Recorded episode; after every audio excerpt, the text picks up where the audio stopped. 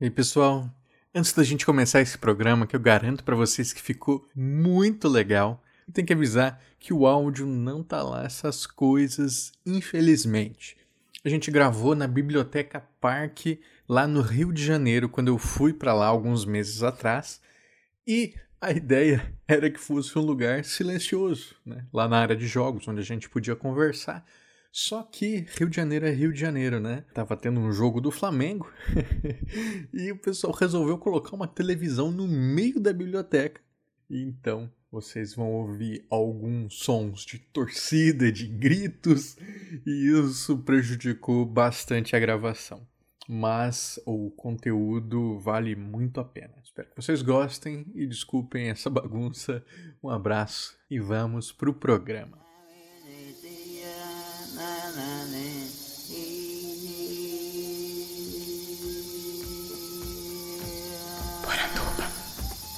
Poranduba.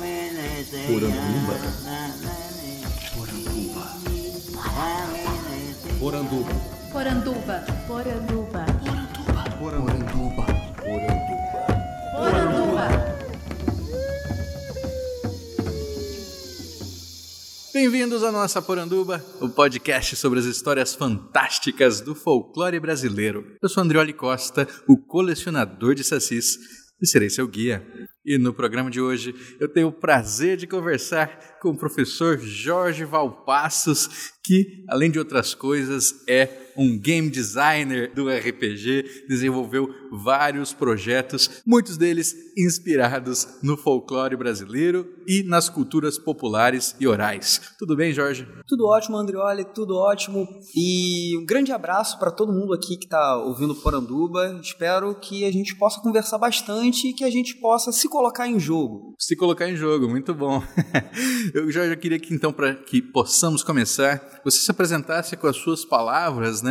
E não deixasse de contar pra gente de onde que você veio, se você é aqui da capital mesmo, onde é que você nasceu, porque né, tem tudo a ver a gente entender qual que é a formação do nosso produtor cultural sabendo das suas raízes, na é verdade? Então, é, meu nome é Jorge Valpassos, eu sou aqui do Rio de Janeiro mesmo, sou carioca. É, eu sou da zona norte do Rio de Janeiro, sou cria do Complexo do Alemão. Eu sou professor de História, sou historiador, e eu trabalho na rede estadual em colégios que atendem a região do Complexo do Alemão e do Complexo da Maré. Eu trabalho como criador de jogos dentro do coletivo Lampião Game Studio, que é um coletivo de criadores de jogos de RPG, card game, board game. Normalmente são jogos narrativos, e eu utilizo muitos desses jogos jogos como uma ferramenta de ensino-aprendizagem. Então eu levo muitos dos jogos que são produzidos no coletivo para as salas de aula, também outros jogos, e desenvolvo jogos com os alunos em oficinas. Oficinas ludopedagógicas que eu insiro elementos de game design para que os alunos se apropriem da linguagem, que eles mesmos construam seus jogos. E é bem bacana porque muitos deles eu utilizo lendas, elementos que estão partilhados né, na, na nossa cultura. Isso é bem bacana. E de onde que veio a ideia de começar a trabalhar com folclore dessa maneira? Você já tinha uma relação de infância assim com esses seres folclóricos, com alguma tradição? Então, acho que é comum a todos nós na nossa infância termos contato com a literatura infanto-juvenil ou infantil mesmo, talvez seja algo bem comum para todo mundo ter o primeiro contato por meio de Monteiro Lobato. Acho que é um, uma porta de entrada. E só que eu fui um garoto que a partir do momento que comecei a mexer com computador e internet, eu me fuçava antes mesmo de Wikipédia e tal e buscava as lendas, elementos em torno do folclore e fui meio que descobrindo que as versões do Monteiro Lobato não eram as únicas e que ele utilizava algumas estruturas que muitas vezes se assemelhavam a estruturas narrativas europeias. Eu fui pegando mais elementos em torno da oralidade. E mais a grande virada se deu na faculdade quando me graduei em História, na UFRJ, eu tive, yeah. 2004 para 2005, eu tive disciplinas, infelizmente eletivas, para mim tinham de ser obrigatórias, muitas delas trabalhando com cultura oral. E as, as disciplinas que trabalhavam com cultura oral me deram ferramentas para poder observar com outros olhares cultura oral aqui no Brasil e as diferentes formas de contar histórias e rememorar e de certa forma, reconstruir a todo momento, presentificar as identidades. E isso me abriu muita, muita curiosidade em um campo de estudo, que foi observar os jogos de mesa, por exemplo, os RPGs, como uma permanência da, da oralidade. E porque no final das contas a gente está jogando e construindo um, uma história, né, uma narrativa por meio da oralidade, obviamente regrada e com alguns elementos do jogo. E aí eu comecei a pesquisar, foi inclusive uma, uma especialização após que eu fiz em cultura afro-brasileira indígena, que eu trabalhei com jogos e nessa especialização que eu fiz é que eu comecei realmente a deslocar o meu campo de, de pesquisa, que era mais em torno de educação, para a educação lúdica. E aí eu comecei a levar isso para a sala de aula também.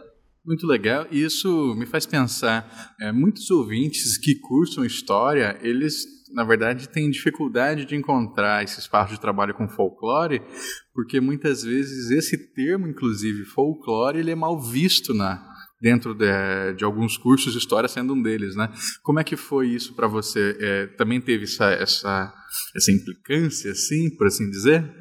Total. É. Mas é, é, eu fiquei feliz porque a implicância vinha mais dos meus pares e uhum. não de alguns professores. Uma vez, muitos dos professores estavam iniciando a uhum. carreira e esses professores estavam com uma literatura que era uma literatura que já questionava em muitos aspectos uma visão de uma cultura de cima para baixo, alta cultura, e que já resgatava tanto os folcloristas mais tradicionais, Câmara Cascudo, e inseriam esses é, pesquisadores mais tradicionais é, em uma abordagem que era uma abordagem de tomá-los como fonte histórica. Então, observar os escritos desses folcloristas como próprias fontes históricas também e isso foi muito valioso.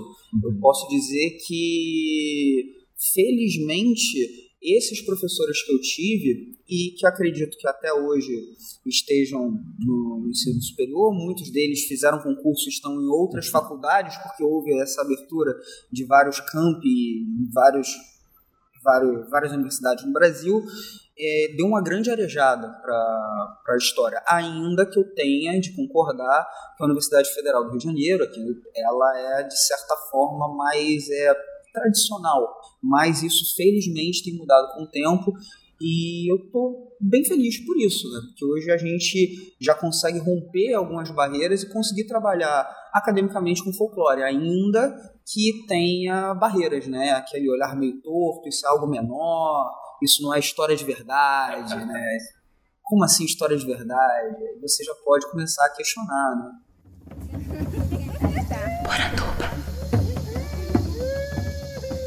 Vamos, vamos pro básico. O que é um jogo? Um jogo ele é uma atividade voluntária na qual um ou mais participantes é, suspendem as regras do universo cotidiano e se sujeitam a regras específicas que inserem ele ou fisicamente ou por meio só de um imaginário em um espaço ficcional compartilhado e que ele tem condições de vitória ou fracasso. E essa é a forma talvez mais abrangente da gente pensar em jogo, porque com essa definição eu posso falar que jogo de futebol é um jogo, poker é um jogo, amarelinha é um jogo, e RPG um jogo.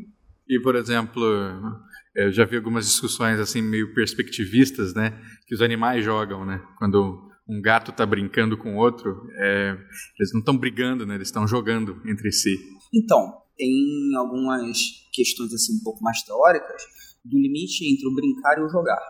O que o gato pode estar tá fazendo talvez não seja um jogo, mas seja uma brincadeira, porque eu posso ter uma persona, eu posso estar performando uma atividade que não é atividade, como se diz aqui no Rio de Janeiro, a vera, mas brincando, mas que essa brincadeira ela não seja autotélica, porque uma, da, uma das funções do jogo é que ele tem um fim em si mesmo. Então ele tem uma finalidade, uma finalidade intrínseca à experiência. Quando você está brincando, você brinca por brincar. Agora, quando você está jogando, você tem um determinado objetivo.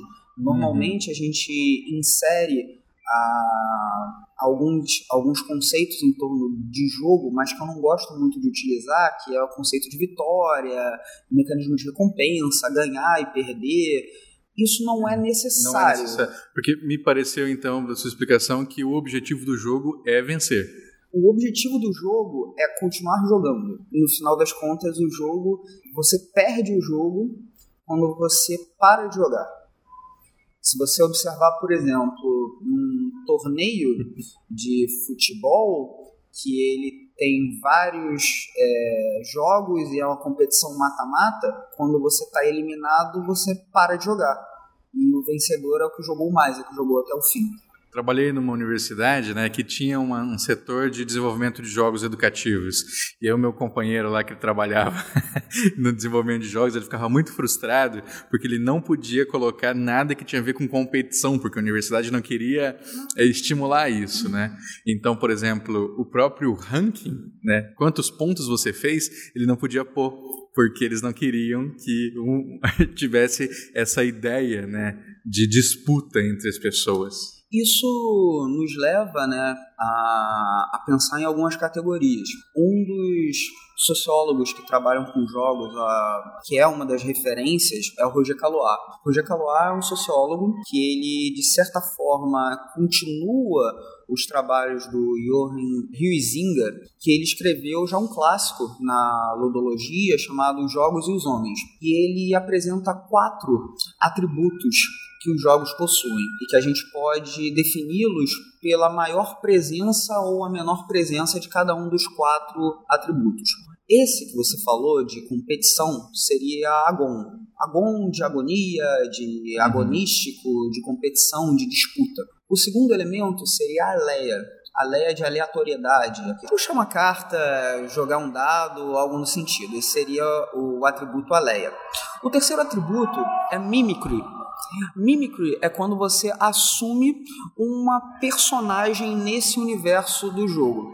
Você talvez pode estar tá achando que isso é algo bem comum em jogos de RPG, que você interpreta um personagem.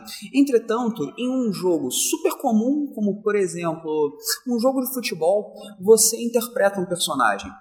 Como assim? O lateral direito, quando ele é o lateral direito, ele possui comportamentos que são esperados por ele. Ele tem uma função no jogo. O goleiro ele tem determinados comportamentos e determinadas funções para uma equipe que são esperadas. Então, o Andrioli, se ele for um goleiro, a partir do momento que o juiz dá o apito inicial, que o árbitro começa o jogo, o Andrioli deixa de ser o Andrioli e ele passa a ser o goleiro do time Poranduba. E a gente sabe que o goleiro do time Poranduba, ele é o único jogador que pode pegar as bolas, a bola com a mão dentro da sua área. Mas ele pode ficar durante seis segundos com a bola em seu domínio. Já o lateral direito, ele deve ser um bom marcador, ele pode fazer bons cruzamentos, mas ele não é necessariamente um bom finalizador. Então, ainda que a gente possa pensar em um jogo competitivo, a assunção de um papel que tem comportamentos esperados e o desempenho de uma função específica não são é, componentes exclusivos de jogos de interpretação de papéis. Se, por exemplo, pensar em jogos infantis, corre cutia, né? Se você se você é uma cutia fugindo, isso isso considera-se um mimicry? Exatamente. É, qualquer tipo de jogo que você, ao engajar na experiência, assuma uma persona, dentro do jogo tenha é, determinados comportamentos que são meio que pré-estabelecidos, até mesmo um pique-esconde. Um pique-esconde basicamente há dois papéis, mas esses papéis você performa ele enquanto está jogando. Isso tem a questão da mimicry. E o quarto atributo chama de E-Links. Basicamente, E-Link seria o jogo de vertigem. Todo mundo já deve ter brincado alguma vez de pegar um cabo de vassoura e girar em torno do cabo de vassoura e depois tem que quem conseguir dar mais passos sem cair vence. Esse seria o componente do innings, que seria um componente que afeta os seus sentidos e que a afetação dos seus sentidos é um componente de jogo. Ah, então é só jogo que tem algum elemento corporal que tem innings.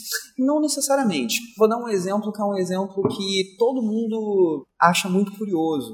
Recentemente, há mais ou menos, acho que há menos de dois anos, saiu um jogo para várias plataformas, jogos de videogame, chamado Until Dawn, e que ele usa o sensor de movimento do controle para determinar se o personagem está com medo ou não, porque tem um determinado monstro, um endigo, né, já que a gente está falando de folclore, o endigo, ele sente o cheiro do medo. Então, o, o jogo ele detecta se você está tremendo, se você deixou o controle para um lado, para o outro, você tem que ficar com o controle parado na horizontal, sem tremer. Então ele é um jogo eletrônico que ele brinca com os seus sentidos, se você está com medo ou não, e ele gamifica isso. Então não é necessariamente a questão de ser um jogo analógico, um jogo que você tem que correr, um jogo que é para dar susto, que pode inserir esse tipo de componente. Então a gente sempre brinca, né, que isso é mais comum em jogos de, de terror, que você tem algum componente que é para medir a sanidade ou medo, para a gente pensar em um jogo de mesa, mas existem outros jogos que lidam com isso. Quer ver? Se em, um, uma luta um dos lutadores recorrer a mexer com o psicológico do outro para fazer com que ele perca o controle, ele está voluntariamente acionando um componente do innings para desestabilizar ele. Havia um lutador aqui no Brasil Anderson chamado Silva. Anderson Silva claro. que sabia fazer isso. Então ele entendia que dentro do UFC não há uma regra específica que mobiliza innings, mas ele usava isso a favor dele.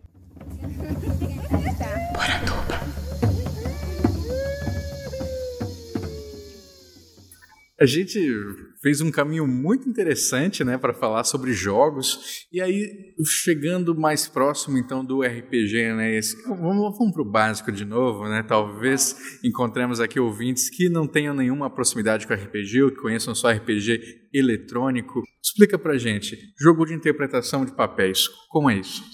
Então, essa tradução de jogo de interpretação de papéis como qualquer tipo de produto cultural, é uma definição que é uma definição bastante complicada. Porque o jogo de interpretação de papéis é um tipo de definição, é uma sigla, né, o RPG, que não diz exatamente do que, que o jogo é. Então ela é muito lacunar.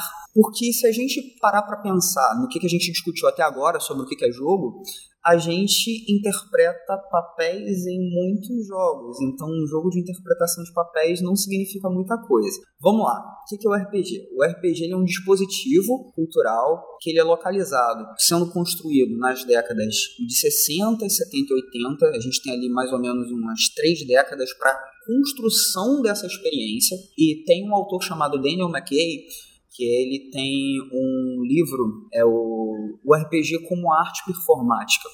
Ele relaciona a emergência desse tipo de jogo de tabuleiro, desse tipo de jogo de mesa, como algo que não está descolado de um momento que a arte estava literalmente questionando uma visão contemplativa das obras, mas estava puxando a participação, a cocriação de uma obra de arte do próprio público. O RPG, ele basicamente, ele é uma contação de história coletiva que é baseada em uma relação dialógica e dialética entre os seus participantes. É uma conversa regrada na qual os participantes, a maior parte deles, é, um personagem em um mundo construído coletivamente por meio ali de um imaginário que ou está presente em um manual de regras, que ali tem um universo, ou ele é construído pelos seus jogadores, e o objetivo do jogo, normalmente, é que haja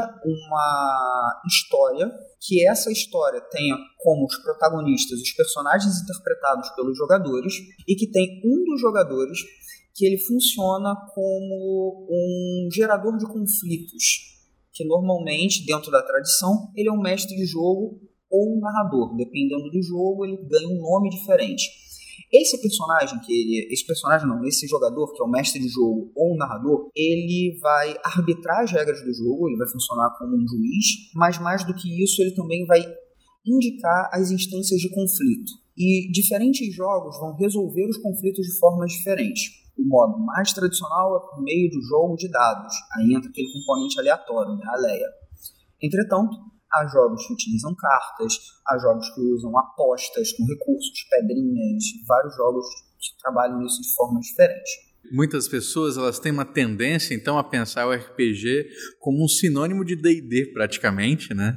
Talvez durante algum tempo tenha sido isso, é, mas há muita, muitas possibilidades então da gente ir além de matar e caçar monstros, na é verdade. Então, é, é porque o próprio D&D, ele também ele é um produto, um produto cultural, então ele tem uma historicidade. É... Veio dos wargames, né? Isso, é... Não apenas, né, o, a construção da experiência de jogar Dungeons Dragons tem elementos de wargame, tem elementos da literatura de especulação fantástica, a literatura pulp, que é de fantasia e ficção da década de 60 e 70, com nomes como Jack Vance e vários outros.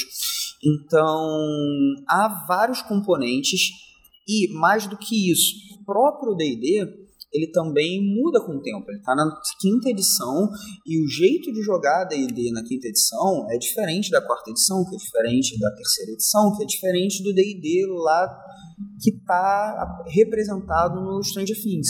Isso que você disse que o jogo de RPG não é necessariamente é, pilhar e matar monstros, nem mesmo, por exemplo, as primeiras edições de Dungeons Dragons preconizavam isso.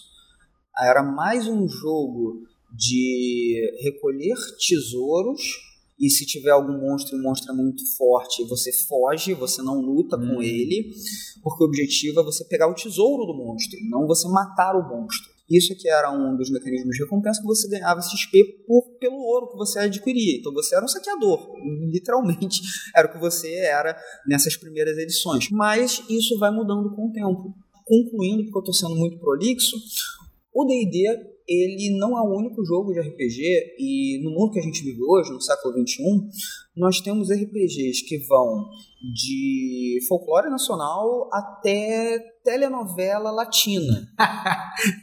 Qual Tem que é esse? Passion de las Passiones. Ele é um RPG que ele você com os seus amigos joga uma novela, tipo novela mexicana ou colombiana, e cada qual com um arquétipo de ser a, a empregada triste, ser o galã sedutor, ser a vilã que tem dupla personalidade. Então é possível você ter vários tipos de RPG, porque uma das coisas que eu costumo falar para quem tá aqui, entrando no mundo do RPG é o seguinte: um amigo chega para você e pergunta: Você gosta de videogame? Você responde: Depende. Porque eu posso gostar de jogos de luta e não gostar de jogo de corrida. Eu posso gostar de jogos de puzzle, né, de resolver quebra-cabeça e não gostar de jogos futebol. de futebol, de esportes. A mesma coisa o RPG. O RPG, ele é hoje, isso é meio que polêmica, uma linguagem. E sendo uma linguagem, você pode ter diferentes apropriações, porque se o objetivo é construir uma narrativa em conjunto, ou mesmo individualmente, que tem RPG solos, você pode, você pode tratar de diferentes gêneros e modos narrativos, e você pode ter diferentes formas de contar essa história. Tem uma coisa que eu acho um pouco chata no, no RPG, é que o RPG ele é muito vendido como um jogo elitista, você precisa ter a cultura tal e ler tantos livros e ser iniciado. Esses livros são 100, 100 reais, capa dura, né? É, e, e, é sempre aquele discurso que eu acho que é, é comum em fanbase de qualquer cultura pop. Você que está entrando, aí chega um cara e fala: Ah, mas você já conhece a edição tal? Ah, você começou agora, no meu tempo. Sabe, tem isso para tudo quanto é coisa. E para RPG é só mais uma. E se você ainda não for o cara padrão branco, se você for negro, periférico, se você for não hétero, se você for mulher, aí para entrada no RPG é mais chato ainda. Eu comecei de um jeito bem do tipo, vamos jogar um jogo aqui no meio do aniversário, me explicaram na hora, não teve nada de você precisa fazer tal coisa e tal, onde vem cá, vamos lá sentar e se divertir. Eu acho que esse tipo de resgate do jogo pelo jogo, jogo para juntar a galera e, e, se divertir é algo legal. É, ainda que eu tenha gastado, sei lá, 30 minutos aqui do Poranduba de falar de coisas mais técnicas e tal, acho que a gente tem que é, sentar para jogar de uma forma tranquila. Mesmo que você tenha o seu mestrado, o seu doutorado, que você tenha feito a sua tese ou a sua dissertação sobre Star Wars, quando você for assistir o episódio novo aí, hum. você não vai querer azedar a diversão de todo mundo falando, não, mas veja, é, aqui teve um, sabe? Você vai se divertir com o pessoal, você vai deixar um momento ali do teu estudo e tal, quando você estiver fazendo lá o teu artigo, você não vai ser chato. Não seja o chato do rolê.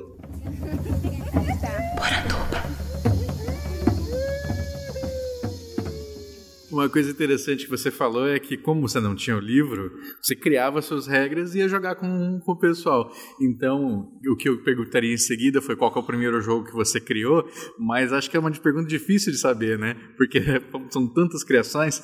Então, de verdade mesmo, tem um marco, porque assim, a gente faz muitas brincadeiras, a gente fala no mundo do, do game design que são hacks, que é o que é um hack? Você pega um jogo que já existe, você faz alterações desse jogo para construir uma experiência que seja mais adequada. Muitas vezes um jogo que se propõe ser uma caixa de ferramentas, como Fate, como o próprio GURPS, eles são feitos como meio que uma linguagem de programação para que você crie o seu jogo, mais ou menos assim. Obviamente ele vai ter limites como uma linguagem de programação, mas o jogo que eu posso dizer que foi a minha primeira produção autoral mesmo foi um jogo chamado Sarjeta Serena e Solidão, que ele está gratuito ele é um jogo sobre pessoas em situação de rua. É um jogo Nossa. sobre sobrevivência. É, e é uma sobrevivência material, que você tem que buscar recurso, dinheiro, mas também é uma sobrevivência psicológica, porque trabalha com a solidão, com ser uma pessoa invisível.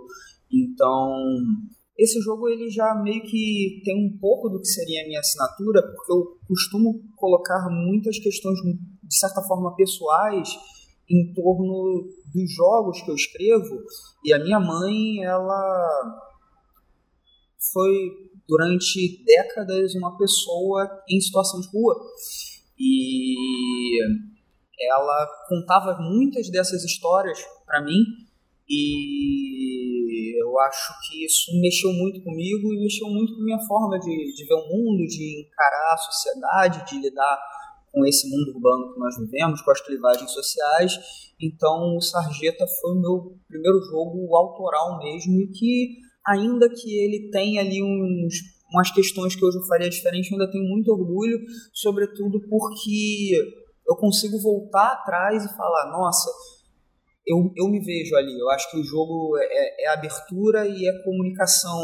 E, e eu acho que é, tensionar um jogo um tema que não seja heróico, aventuresco, mas que lide com drama e com situações mais sutis e menos climáticas, aventurescas para a narrativa, são formas também da, da gente experimentar e lidar com afetos que são afetos diferentes que a gente costuma se abrir quando vai sentar e jogar um jogo. Muitas vezes as pessoas mandam mensagem lá para o Lampião, porque eu tenho outros jogos que lidam com isso. Tem o Pesadelos Terríveis, que é um jogo que fala de trauma psicológico, questões em torno de despersonalização e tem outros jogos que lidam com temas um pouco mais sérios e maduros também. E as pessoas às vezes falam assim: nossa, você faz jogos que são ou meio que de humor escrachado, como Encantos, ou o Liga Lendária, ou são jogos sérios. É, jogos assim que você tem que parar e, nossa, isso aqui é um tema sério. E eu costumo responder que é da cultura humana, a gente não está sempre brincando. A gente não vai só no cinema para assistir filme de herói. A gente também vai para o cinema para chorar, para se emocionar. A gente tem um momento de colocar uma música que é uma música mais sensível e isso pode também estar presente nos jogos. Na verdade, isso sempre teve presente em jogos e a gente é que olha para os jogos de uma forma muito próxima à leitura do jogo como um produto de entretenimento, de um produto para criança, de um produto de caixa da estrela. Mas quando a gente pensa para alguns jogos históricos como Senet, que é um jogo egípcio, que ele é a metáfora da vida, e você tem que manter o mat, né, que é meio que o equilíbrio, para você ir para o outro mundo, né, para você transgredir com a sua alma, desencarnar. E o jogo é sobre isso. Esse é um dos jogos de tabuleiro mais antigos na história. Então ele é um jogo teológico, ele é um jogo sério, ele é um jogo que trabalha com uma forma de compreender a, a jornada de uma, de uma existência, né? Então, eu sempre trato é, jogos como sim, a gente pode se divertir, a gente pode dar risada, mas a ideia da, da comédia, da risada, ela não é a única. A gente pode estar em uma atividade lúdica, uma atividade voluntária, mas lidar com outros afetos. Por isso que eu costumo não trabalhar muito com o conceito de diversão, mas com o conceito de fruição, fruição e entrega. Eu prefiro trabalhar com fruição porque eu já consigo lidar com formas de conceber o mundo e o mundo de jogo e o outro mundo dentro de cosmovisões é, ameríndias, africanas. Eu saio da, do esquema do teatro grego. Então eu acho, hum. eu acho interessante.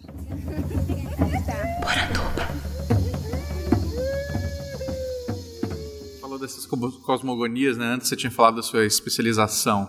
Então, que jogos que você começou a desenvolver ali pensando nisso? É, você desenvolveu ou você pesquisou jogos? Eu pesquisei. Pesquisei. É, foram dois objetos de, de estudo. Um, um jogo que estava em desenvolvimento foi, foi publicado, eu acho que ele vale muito a pena para a galera conhecer se chama Jaguareté, o encontro uhum. da universidade, é do Maio FPR. Eu tive contato com a equipe de desenvolvimento, participei do lançamento lá no Paraná e foi um, um jogo que ele foi muito bacana porque o Museu de é, Antropologia e Etnologia da Universidade Federal do Paraná teve uma pesquisa muito interessante porque normalmente os jogos que lidavam com América pré-colombiana ou com o início da colonização sempre tinham uma visão europeia e europeizante de conquista. E a lógica do jogo, literalmente o subtítulo é um encontro, é que se você joga com um tupi ou com um guaianás, que também é um, é um pacote, assim como o europeu é um pacote, mas o jogo ele sempre trabalha com abstrações e categorias, né? Então ele vai fazer é, simplificações. Essas simplificações são licenças que o game designer tem que fazer. Ele não pode lidar com a tribo Guarani, Kaiowá, X, porque ele não teria escopo para isso. Mas jogar com Guaianás, ou jogar com Tupi, ou jogar com Europeu, o jogo é diferente. As regras são distintas. Você, para comer uma caça que acabou de ser abatida, você tem que desencantar o, o animal, e se você não desencantar e você é um indígena, você pode fazer, você pode ter uma rolagem de dados lá.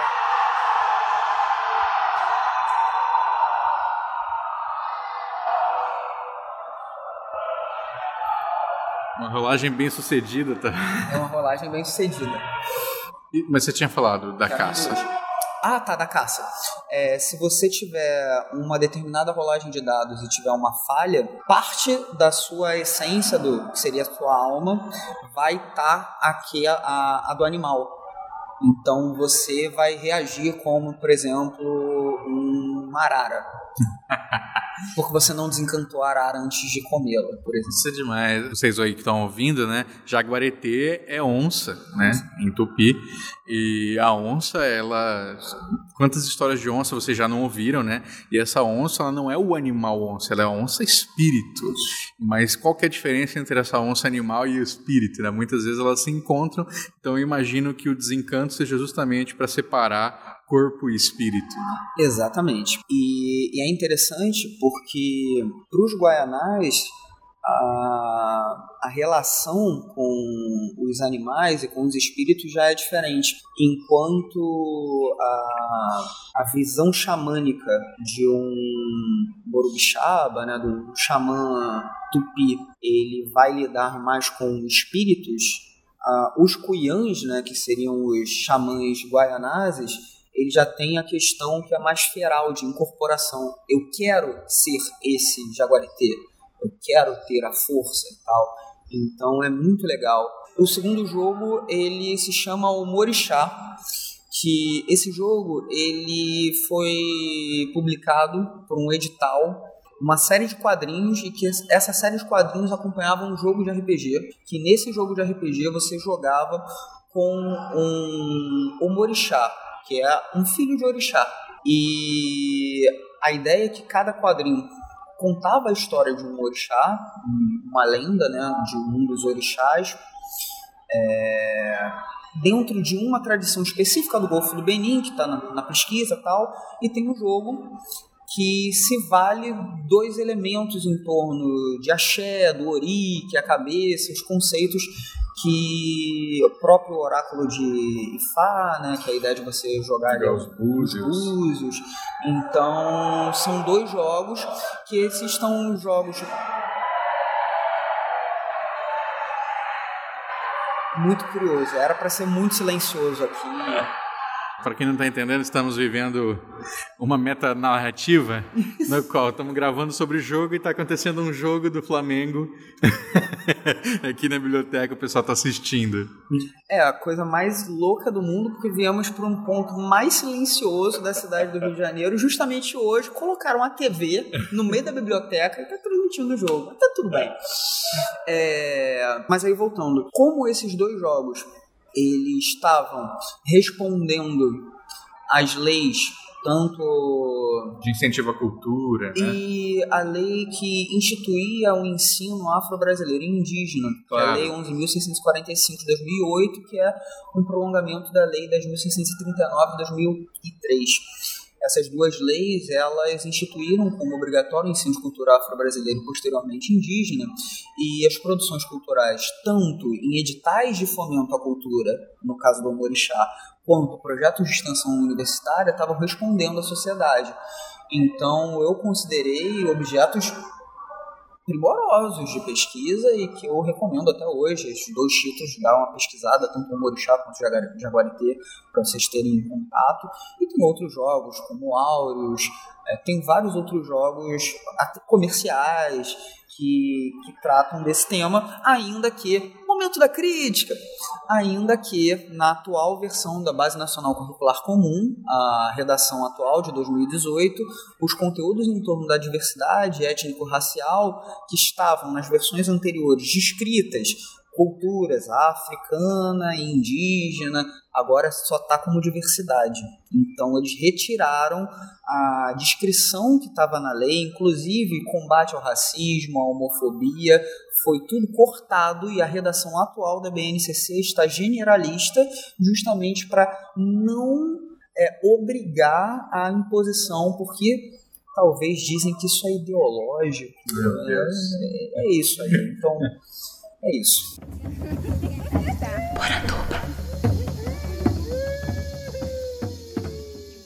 E você, Jorge, então, falamos dos jogos dos outros, mas você tem muita produção. Então, é, vamos começar pelo, pelo mais divertido que você acabou de mencionar, né? que você mencionou há pouco, que é o Liga Lendária. Liga Lendária, é, eu, por acaso, assim, a gente Vou deixar o link para vocês, né? Eu participei do podcast do Vitor Hugo Mota, fazendo o, o Folklore Rangers. e aí, quando eu lancei esse programa, né, a gente fez um, um, podcast como se fosse uma reunião de um brainstorming de uma empresa criativa. A gente faz a criação dos Folklore Rangers e aí me falam.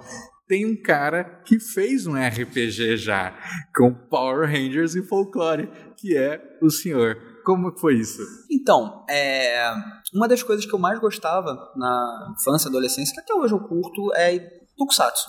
É a ideia de super-heróis coloridos que fazem uma transformação e que depois que usam a roupa colante podem é, receber ataques, a roupa não explode, que tem um robô gigante, coisa nesse sentido. E os seriados japoneses, cada temporada trabalhava com temas que eram temas completamente loucos. A gente lembra do Power Ranger, e, mas eles têm lá no Japão de viagem no tempo, que é o Time Ranger, tem samurais, ninjas, ninjas. Tem, tem de vários temas. Tem um que é sobre trens. Então eles lidam com a temática em si de uma forma muito ampla. E aí eu parei para pensar, gente, olha, isso na verdade é um gênero. Super Sentai é um gênero. Por que eu não pego o Super Sentai e brinco com o folclore nacional? Pode dar muito certo, pode dar muito errado comecei a escrever. A Liga Lendária está gratuita, você pode baixar lá. Tem, é porque eu faço parte do, do Lampião, e o Lampião tem jogos comerciais, uhum. mas tem muitos jogos gratuitos. O próprio Sarjeta Sereno Solidão ele é gratuito, dá para você baixar lá o PDF, a Liga Lendária e vários outros. Na Liga Lendária, você é um jovem, por ser uma pessoa que tem relações com o folclore nacional, tem como seu poder, quando você se transforma, um poder relativo a uma das lendas do nosso folclore. Sendo que aí que entra uma coisa bacana, que não tem. É, e aí uma coisa que os Sentais têm, por exemplo, tem Super Sentai, que os poderes são de Onis, né, que são de demônios. Então não é necessariamente bonzinho, herói. Então na Liga Lendária você pode se transformar e ter os poderes de uma pinguari. Lide com isso. O outro pode ter o poder da pisadeira, o outro tem o poder da Matinta Pereira e por aí vai. E é óbvio que foi super divertido pesquisar e fazer e levar para os colégios, trabalhar com criança pequena, é, levar para bibliotecas, que também trabalham com contação de histórias, eu levo jogos também, que é muito bacana, super divertido. Uma coisa que eu, obviamente, fiz o twist pro humor, que é tem os veículos né, que são montados. Isso foi um grande problema quando a gente fez o Folklore Rangers. O que, que a gente faz? Porque não faz sentido serem robôs se a gente está lidando com folclore. O que eu fiz foi o seguinte: o, as lendas elas estão vivas, mas eu queria retirar as lendas de uma visão que é uma visão do interior, do sertão. Uhum. E essas lendas, o folclore, está partilhado num cenário urbano.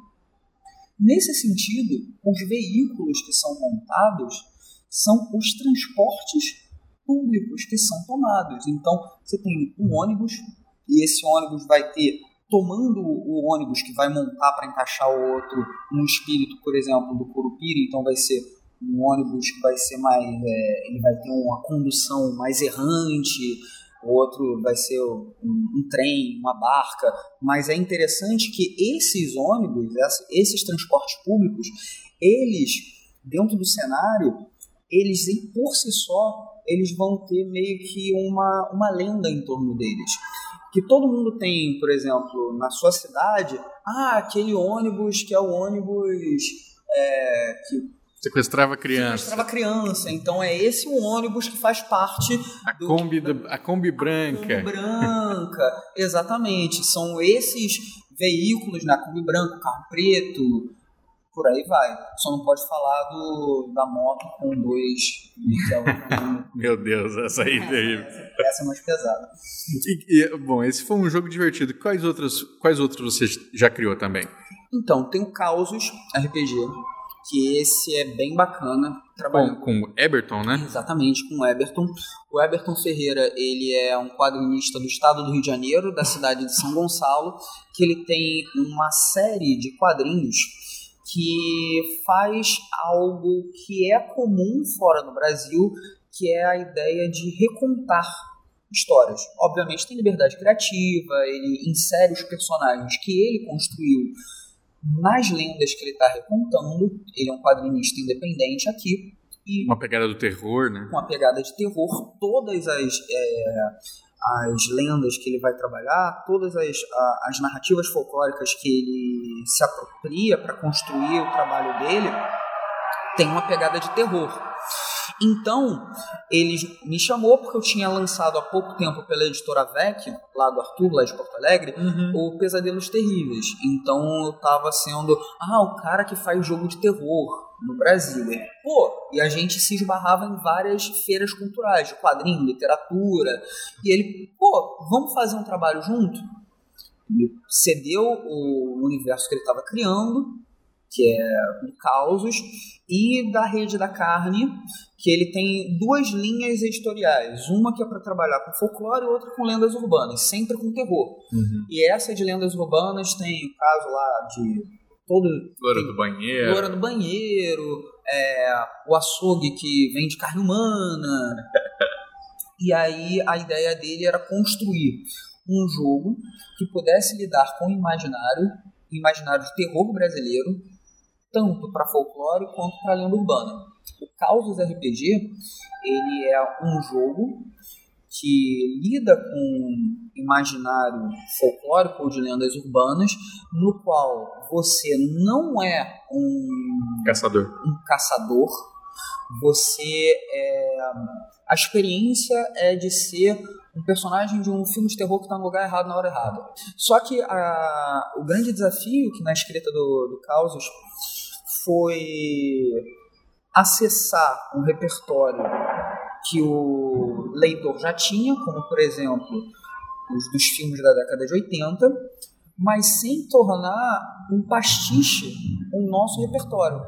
É, ok, você conhece o Predador? Conhece, mas o Capeludo é outra coisa. Isso foi um pouco Desafiador. Foi um pouco desafiador, sobretudo porque a gente na hora de pesquisar o jeito que o folclore, o jeito que, a, que o, o, o bestiário é tratado em jogos no Brasil, ele é muito próximo de um bestiário daquela experiência do tem que matar. Uhum. E se eu começar a colocar nos meus jogos que ah, apareceu o capeludo, tem que matar. Apareceu. Está extinguindo o folclore. Exatamente, e o que é um, algo totalmente contraproducente. E- Se e- eu e- estou fazendo um jogo sobre folclore e que você tem que matar, não. Isso, é- isso leva a outras coisas, por exemplo, se a gente vai fazer um jogo com culturas indígenas, né? Tem muita gente que pede assim, ah, na bandeira do elefante da arara, faz uma ficha para Jaci, uma ficha para Guaraci. Se eu for uma ficha para Jaci, para Guaraci, quer dizer que ele tem pontos de vida. Se ele tem pontos de vida, ele pode ser morto. Isso não é legal. Não é isso que a gente está buscando, né? Colocar os jogadores para matar deuses indígenas. Que coisa terrível. É, eu acho que é, o jogo ele é um ele é um dispositivo lacunar. O que você nomeia você restringe. O que você quantifica você limita. Então, se é um ser que ele é onipotente, que é uma, um dos atributos de uma entidade ou de uma divindade, você não apenas convida o jogador a transformar aquilo ali em um desafio, como você, mais do que isso, insere um, você coloca um patamar que se o Jaci é assim e o meu personagem tem esses pontos, eu tô na metade da força do Jaci. É verdade. E eu acho que isso, se a gente for pensar em game design, isso afeta muito a coerência é, com a, a experiência que você propõe. Porque se a gente está pensando, porque é, o jogo ele é um- uma experiência que você se engana de propósito. Você sabe que você, você quer se enganar, você sabe que está sendo enganado e você se engana voluntariamente. Se nesse, nesse processo de fruição que você está fabricando a sua própria enganação, você diz que é metade de um ser que tem um poder infinito, tem alguma coisa estranha. Beleza. Se a gente fizer a, comparação entre a Liga Lendária e o, o Causos, o folclore para a Liga Lendária é um elemento que vai capacitar um personagem que não era apto a solucionar um conflito a poder solucionar um conflito. Em Causos, o folclore ele é a fonte de um conflito. Mas ser a fonte de um conflito, se a gente for pensar em narratologia, não significa que ser a fonte é igual a ser o conflito. Uhum. Então, é, é, interessante a gente pensar que pensar no nosso folclore também em diferentes posicionamentos para os jogos. Vamos dar um exemplo completamente episódico: é, queimada na, nas florestas, é, genocídio indígena, uma coisa assim que a gente está fantasiosa, fantasiosa, né? claro. Vamos imaginar isso. Então, se eu faço uma partida de causos que é em torno do genocídio indígena, queimada das florestas, e que tem a presença do Curupira, se os jogadores optarem por matar o Curupira, me parece que não é uma das melhores soluções. Mas aí é que entra uma das coisas gostosas do RPG. O RPG ele não é cerceador de, de escolhas. Uhum. Se você tiver como e quiser, você faz, mas é causa-consequência. Ok, você está acabando com um suposto protetor quais são as consequências que isso vai gerar para o mundo de jogo? Eu acho que é, é legal também para quem está conduzindo, mestres, narradores, a galera que for baixar os nossos jogos e, e conhecer, não ter o, o, o puro não. É, sim, porém. Sim, e aí? É, a ideia da, da gente estar tá jogando RPG é manter o, o, o fluxo da conversa. O jogo acaba quando acaba o papo, quando acaba a história.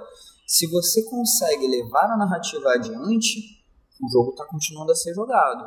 Obviamente, se a gente for pensar em jogo de videogame, não vai ser o melhor final.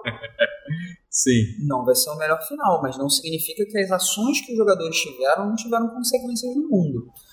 Me parece se a gente pensar que, por exemplo, no Caos, ninguém é super poderoso, são pessoas como eu, como você, Andrioli, como vocês estão aí, não sei vocês se vocês têm superpoderes, eu não tenho. Mas não parece que vai ser uma coisa simples vencer o Curupira, o Mapinguari, lutar contra esses seres, até porque eles têm um nível de poder, como a gente conversou agora há pouco, que é imensurável. Mas nós sabemos que o folclore tem sempre aquelas dicas, como por exemplo, como você vence o Saci como você vence um ou outro. O famoso ponto fraco, né? Ponto fraco. Então você até pode conseguir, mas isso não significa que vai ser a melhor conclusão. Eu acho que isso volta ao que você mesmo falou, da ideia do RPG não ser, não ser necessariamente matar o monstro. Nesse caso, matar o monstro não seria uma das melhores recompensas. Talvez, e olha que coisa curiosa, ainda que seja desafiadora, seja mais fácil matar o monstro do uhum. que acabar com a madeireira. Olha isso. Certeza. Entendeu?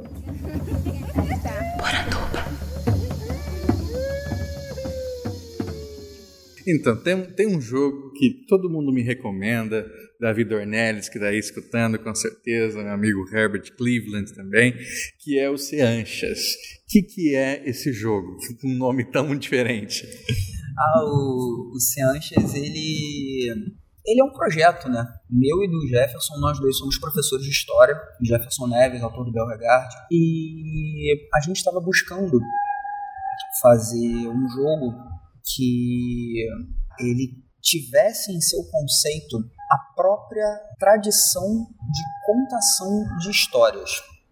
E a gente pesquisou registros de oralidade em distintas culturas, em diferentes culturas, as quais é, os mais sábios, os mais velhos, né, os antigos, os anciãos, eles narravam as histórias tradicionais que edificavam as identidades para aquela sociedade. E a gente optou por desenvolver esse jogo, primeiramente, a experiência de jogo, a experiência ágrafa. Você não tem na ficha de personagem nada, nenhuma referência textual.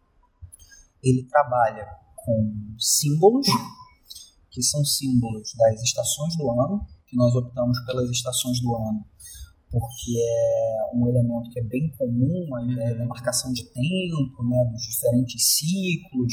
A gente fez algumas pesquisas até lidando com elementos arquetípicos em diferentes narrativas mitológicas para inserir conceitos para cada uma das estações do ano e essas estações funcionam como atributos. Por que Cianchas e por que esse projeto? Por que essa coisa de certa forma audaciosa, mesmo sendo um jogo que hoje está gratuito? Por muitos motivos. Primeiro, a gente queria fazer um jogo que ele fosse o processo dele e o próprio o ato de jogar dele algo muito simples para quem está começando a jogar e para poder ser jogado com criança muito pequena. O desenvolvimento dele teve testes de crianças a partir de 3 para 4 anos de idade. É isso, a gente queria fazer um jogo e que inclusive essa é idade que você dá uma ficha de personagem ele põe na boca né? Ele põe na boca. E as crianças de 4 conseguem jogar os anjos porque é colorido uh, os atributos e tal. E ele vai falando ah, eu quero fazer isso. É... o segundo motivo da gente desenvolver esse jogo é que quando você joga cada partida constrói um mito fundador de uma sociedade. Você começa com um mundo sem ter o mito de origem. Você começa com um mundo meio que zerado, começando a contar a primeira história sobre aquele mundo ali. Caramba. Quando você termina uma campanha. O mundo está criado. Exato. Então a ideia dos Shanahas, e daqui a pouco eu vou falar porque é Shanahas e não Sanchez, é uma doideira. é, é, que é um jogo que ele, na verdade, ele, enquanto você joga, você está construindo um cenário não de uma geografia, não da economia, mas da narrativa mítica, porque a gente queria fazer com que as pessoas pensassem na organização de um mundo ficcional por meio da cosmovisão das pessoas que estão participando daquele mundo ficcional. Porque, de certa forma, a, a formação das comunidades humanas se deu dessa forma. E a gente olha para muitos elementos do game design que eles são muito peculiares que é primeiro eu vou analisar a geologia daquele terreno para saber se tem minério, para saber se aquela sociedade vai ser de mineradores e tal. Pera, há algum mito que justifica o, a, aquela, o, a metalurgia? Será que há isso? Será que Ou o saque? Ou saque, será que tem? Porque é, a gente transmite né, a, os ensinamentos por meio de narrativa. E isso ocorre nas culturas ágrafas. Então, é um, um jogo que é de construção de mundo. E mais um objetivo que está no Shanahan é da gente descolonizar né, o, o, nosso olhar. O manual ele tem imageticamente e textualmente exemplos de contadores de história, né, griots, tem é, ilustrações e exemplos de culturas ameríndias, tanto é, tupi quanto inuit, sabe, no Alasca, é, sociedades africanas, da Polinésia, isso tem, tem os exemplos ali, porque quando é justamente para a gente repensar o RPG. Eu quero que um RPG de entrada seja um RPG simples, que você nem precisa de dados para jogar, que você tenha no próprio manual diversidade cultural por que Seantias ou Shanahan? Eu não ligo se você fala Seantias, se... todo mundo fala e não tem problema nenhum, ninguém fala role playing game, todo mundo fala RPG, role playing game, não tem problema nenhum, não tenho nenhum tipo de problema. Shanahan ou Seantias, teve, a gente escolheu esse termo porque é um termo que existe até hoje no irlandês, mas ele está no proto-gaélico, né? E esse termo é o mesmo termo, a mesma palavra, para definir história, memória, identidade narrativa.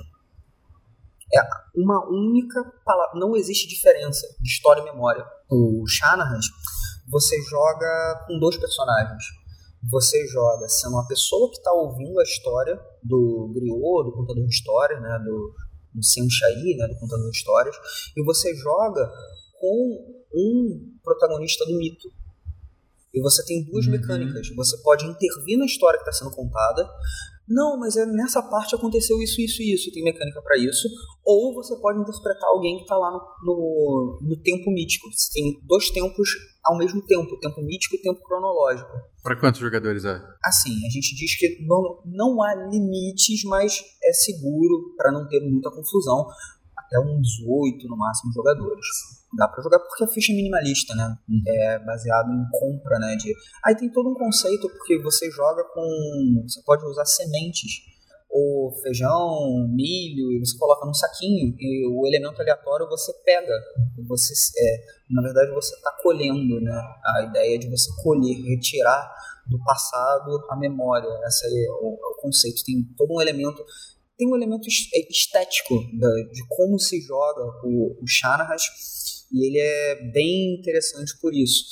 É, e outro elemento que é, bem, que é bacana é que quando você está no tempo mítico, você está interpretando um personagem no tempo do mito, você não precisa estar com um personagem humanoide.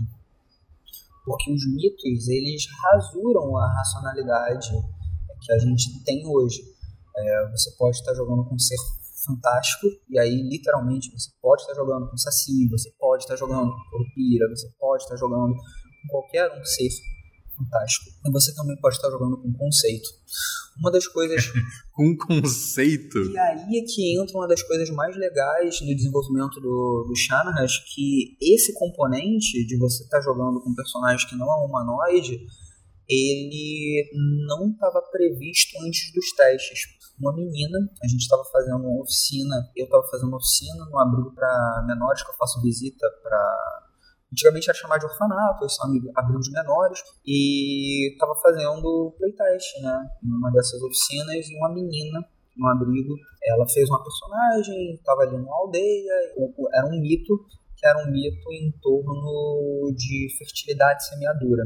E culminava no momento do Festival da Colheita, era esse que era o telos da aventura. Então, como que foi construído o Festival da Colheita? E eles foram jogar essa essa narrativa mítica.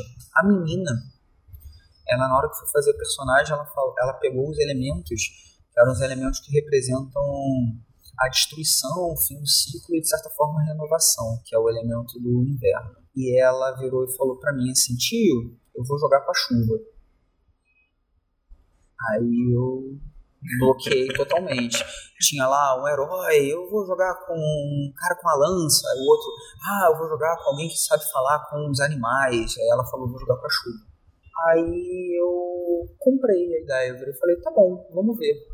A menina, ela fez, a menina tem 8 anos, hoje, como o jogo já está lançado, vai fazer 11 anos. E quando ela jogou com a chuva, ela surpreendeu todo mundo, porque além dela irrigar o solo na hora e tal, ela, nos momentos que teve um dos personagens que morreu, ela choveu. Uhum. E ela trouxe uma tristeza. O céu amanheceu nublado e tal. E a chuva foi meio que uma metáfora para isso. Uma garota de 8 anos fez isso, sabe? E, e ela realmente estava com uma personagem. A chuva é uma personagem. E quando ela jogou com a chuva, isso foi um tapa na minha cara, porque eu, você, o pessoal que está aqui ouvindo Poranduba, a gente já leu vários livros, já viu vários filmes que o vulcão é um personagem. A fome, fome, a seca. Exato, e ela virou e falou: quero jogar um RPG que tenha esse elemento com o personagem. E depois disso, uma outra menina foi jogar uma outra partida ela jogou com a tristeza. e jogou, e deu certo, as mecânicas funcionaram. Então, o, o Shanahan, ele abraça a possibilidade de ter um grupo de jogo que ninguém está jogando, e que já aconteceu de todo mundo jogar com um único personagem, com cada jogador jogou com um atributo. Eu quero jogar com a força dele, eu quero jogar... E, e, isso foi uma experiência que me, me tirou muito do eixo, e que eu falo, nossa, é isso várias vezes nós temos uma narrativa. Eu vou pegar aqui um exemplo, já que a gente está falando de algo aqui do Brasil, por exemplo, Macunaíma. Uhum. Você tem um anti-herói, né? Que é o Macunaíma, mas a gente vê que tem lapsos de heroísmo, tem momentos de preguiça, tem.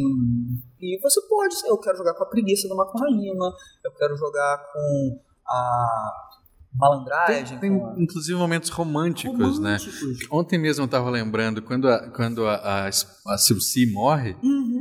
e ele fica muito triste e frustrado, ele passa uma semana apontando para a estrela que ela se transformou no céu. E depois de uma semana cresce uma verruga no dedo dele.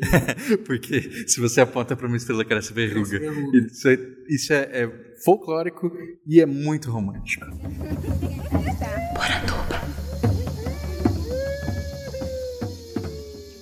Pra gente poder encerrar, né? Infelizmente, eu sei que vocês estão tristes aí ouvindo, que a gente está chegando ao fim, mas eu quero que você fale um pouco dessa experiência de levar para crianças dessas comunidades que você falou que trabalha o RPG, sendo que a gente sabe que uh, o RPG muitas vezes é recusado pelas próprias escolas como sendo algo ou que é do demônio mesmo, ou que é um jogo, e o jogo, que nem eu falei, né? Se esse jogo está estimulando uma competição, eles não querem, não sei o quê, então é, é bem problemático. Então, como é isso? É, e nesse contexto que a gente está vivendo hoje, né? Então, é, são muitos é, entraves. Um dos entraves de, de levar jogo para. Porque assim, são diferentes contextos, né? Levar, por exemplo, para um abrigo ou para um, uma casa de acolhimento, para um, um local que é socioeducativo, que tem trabalho também. Nesses espaços, o jogo ele é algo muito positivo, uma vez que em um claustro, né? É, as atividades não produtivas não fazer dever e tal, etc., são muito positivadas. Por outro lado, o momento do ócio para uma escola que tende a ser cada vez mais produtivista, você tem que botar a galera para fazer Enem e tal, etc., você tem muito mais entraves. E é uma coisa que eu fico às vezes com um pouco de receio, que é a ideia que o lúdico, que o criativo, ele está restrito à primeira infância. Sim. Isso é muito triste, né? Eu acho que a gente que mexe um pouco com folclore vê é, isso, né? Folclore é coisa de criança. Folclore já é coisa de primeira infância, fundamental 1, jogo também. e aí você tá, né, além, além de tudo que a gente falou aqui, tem jogos que que, que, funcionam com a primeira infância, mas jogos que também né, podem ser muito bem trabalhados com, com qualquer idade. E o exemplo do, do Shannahas é, é, é, um exemplo que eu considero muito legal, que é, por incrível que pareça, eu recomendo muito Shannahas para adulto. Criança, uhum. é, ele é acessível para criança? É. Mas quando você joga o Shannahas adulto e você já jogou algum tipo de jogo de RPG, você come, você vê muitas possibilidades diferentes, né? Você a ideia de você ser meio que um construtor do mundo por meio da cultura, pelo imaginário do mundo, é muito legal. Você sair cada, a cada é, partida, acabou ali uma aventura, você tem mais um elemento da sua cidadezinha. E é legal quando termina a campanha, já está com o universo pronto para você jogar lá o seu D&D, jogar qualquer outro jogo. É um, isso é legal. Agora voltando, porque acaba que a gente vai falar de vários assuntos. Para a escola, felizmente, eu trabalho num colégio que eu tive uma, uma acolhida muito boa da, da diretora que eu tenho, a diretora Vanessa, lá no Olga Menaro Prestes. Por incrível que pareça, tem é, há resistência muito, muitas vezes por parte dos jogadores, porque é, é o jogo do nerd, é o jogo do cara que é chatão, que gosta de ler e, e tal. E uma das coisas que a gente trabalha na, na oficina é que a negação do ócio criativo, a negação da fruição lúdica e você colocar o cara que é periférico para ter determinados tipos de lazer e outros tipos de lazer para outras para outros segmentos sociais é um jeito de você manter o capital cultural em determinada classe. Então você pode se apropriar sim, isso não é jogo do branco, isso não é o jogo do cara das faltas, isso não é o jogo do, sabe, seu jogo é teu também. E pode ter suas histórias aqui, você pode se enxergar aqui. E, e é legal você hoje abrir alguns manuais e, e ver que até esteticamente o cara se enxerga, uhum. sabe? Você ter ali representação de negros, de mulheres. A própria quinta edição do D&D tem muito negro ali. guerreiro é negro na quinta edição do D&D. Cada vez mais há uma demanda de não ter hipersexualização das mulheres, Uhum. que é uma grande porta de entrada hoje. é, os números né, do entretenimento tem mais jogadoras do que jogadores no jogo eletrônico e para board games são muito grande. Para RPG está crescendo cada vez mais e é óbvio que você vai querer que as mulheres se sintam seguras, não apenas é, jogando, mas também lendo, porque o, o RPG ele é um produto, ele é legal enquanto jogo, mas ele mobiliza é, mais do que o jogo. Normalmente o RPG ele não começa quando a partida se inicia e não termina quando a partida acaba, porque você está dentro do jogo, pensando no seu personagem, fazendo desenho, criando uma história, fazendo um, um, um narrador está fazendo um mapa e aí vai ler um pouco mais, vai ter um jogo sobre pirataria, então o cara vai na internet, pesquisa mais, vê um filme, lê um livro, e acontece muito isso. No final das contas, quando eu levo algum elemento do folclore, cultura indígena ou afro-brasileira para as diferentes oficinas do colégio, é um tipo de, de, de atividade com atividade que é muito interessante, porque aquele aluno que está ali jogando, que muitas vezes o cara que gosta de jogar, a coordenação fala que é o cara que é o mau aluno, Uhum. depois ele tem um desempenho muito legal, porque ele, quando termina a partida, ele vai querer saber mais sobre aquela história, ele vai ler mais, ele vai Vai. melhorar a leitura, ele vai. E sabe que é uma coisa também que casa tanto com RPG quanto com contação de histórias, que é que muitas vezes o outro, o- o- as pessoas com quem você convive ou, ou que te contratam para fazer as oficinas, não sei o quê, muitas vezes elas mesmas negam para crianças periféricas o acesso a isso. Então, é, por exemplo, eu já fui numa cidade é, que é periferia zona ali da Grande Porto Alegre e é uma cidade assim que forma operários para fábricas, né? É uma cidade ali que o ensino técnico é muito forte, que as indústrias ali são muito fortes. Então, falar assim, "Né, essas crianças não estão nem aí para ouvir sobre Saci. E quando eu cheguei lá, foi maravilhoso, porque eu levei aquilo, né? E claro, eu, eu não lembro exatamente como, como foi agora, mas é, não, não- não demorou cinco minutos para entender qual era da turma e levar o que eles precisavam, né? E, e- e mudar um pouco o meu jeito de contar e inve- investir ali no que eles estão gostando, que eles estão rindo mais, que eles estão se, se envolvendo mais, mas é o lúdico da mesma maneira, né? Então, às vezes, o outro ali vai re- recusar levar para o Morro do Alemão uma, uma oficina dessas, falando, "Não, essas crianças não estão nem aí, mas é porque não deram chance, né? E, e tem uma coisa que eu, que eu considero muito bacana, para além da, da criatividade, do pensamento estratégico, várias habilidades e competências, né, que no jargão dos professores usam muito isso, né, habilidades, competência e tal, o ato de jogar um jogo, que é um jogo cooperativo, em uma em regiões que são regiões onde a, a linguagem da violência ela é muito comum, faz com que haja trabalho de médio prazo e tal, até uma gestão de conflitos dentro da comunidade escolar.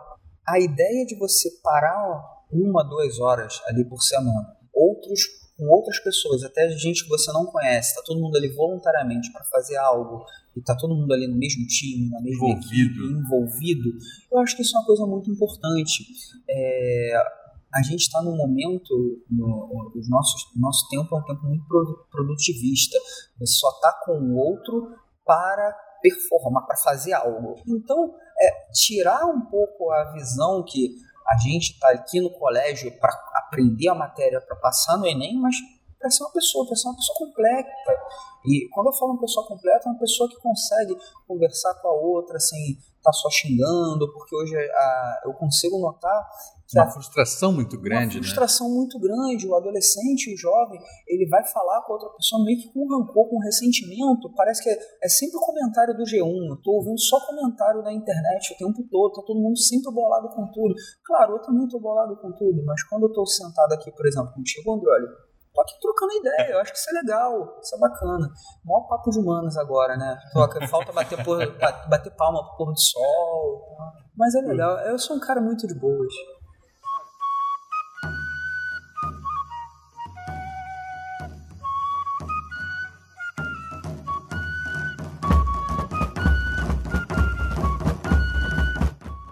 Gostou do programa? Eu espero que sim. Se gostou mesmo, faça como os nossos queridos apoiadores que assinam mensalmente os planos do Colecionador de Sacis no padrim.com.br barra saci e no picpay.me barra colecionador de sacis. É graças a eles que nós nos mantemos aqui sempre falando de folclore. E se você for um apoiador, a partir da categoria de R$ reais você está vira e mexe concorrendo a algum prêmio por aqui e dessa vez nós estamos sorteando uma HQ Cangaço Overdrive fornecida pelo seu roteirista, o Zé Wellington, que também é nosso apoiador aqui. E no sorteio quem venceu foi a nossa querida Vitória Silveira. Eu já entrei em contato com ela por e-mail, né? Então vamos esperar a resposta.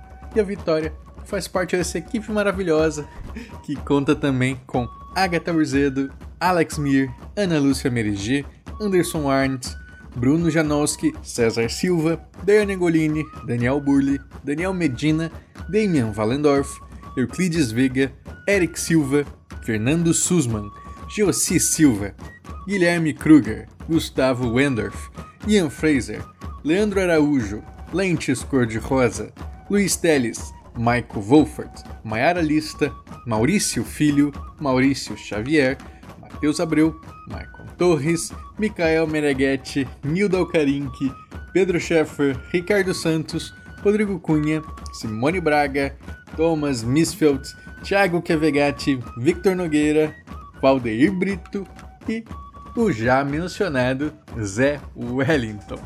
Muito obrigado, pessoal. Vocês ajudam a tirar o folclore da garrafa. Espero que vocês estejam bem nessa quarentena se protejam, cuidem da sua saúde mental e se você se sentiu inspirado por esse programa, junte os amigos e faça uma partida de RPG online. Tem tantos meios de fazer isso por aí, com certeza você vai se divertir demais. Esse podcast foi produzido e editado por mim, Andreoli Costa, o colecionador de sacis. Acesse colecionadordesacis.com.br. Um abraço e até a próxima.